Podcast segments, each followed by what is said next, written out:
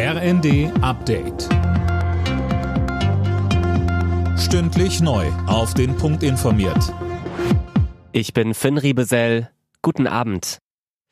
Bayern, Baden-Württemberg, Hessen und Schleswig-Holstein wollen die Corona-Regeln lockern. So soll zum Beispiel die Isolationspflicht für positiv Getestete aufgehoben werden.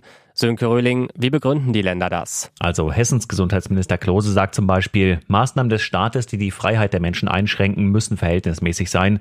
Und das sind die Isolationsregeln nicht mehr, weil aktuell keine Überlastung des Gesundheitssystems drohe. Und auch sein Kollege aus Baden-Württemberg, Manne Lucha, sagt, es ist jetzt Zeit, den Menschen wieder mehr Eigenverantwortung zu übertragen. Die Länder wollen die neuen Regeln nun zügig umsetzen. Die Details würden derzeit ausgearbeitet.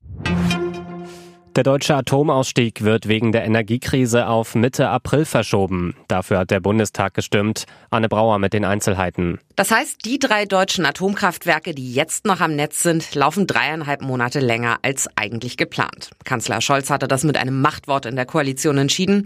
Die Grünen taten sich schwer mit der Verlängerung. Die FDP andersrum würde die Kernkraftwerke gern noch länger laufen lassen. Genauso wie die Union, die jetzt im Bundestag von einem zu wenig Gesetz sprach. Der als Vater Abraham bekannt gewordene Pierre Kartner ist tot. Der niederländische Sänger starb laut Bild mit 87 Jahren. Als Vater Abraham wurde er 1977 mit dem Lied der Schlümpfe berühmt und verschaffte unzähligen Kindern und Erwachsenen einen Ohrwurm. Die deutsche Handballnationalmannschaft der Frauen ist mit einem Sieg in die EM in Nordmazedonien gestartet.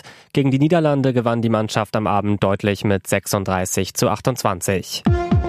Alle Nachrichten auf rnd.de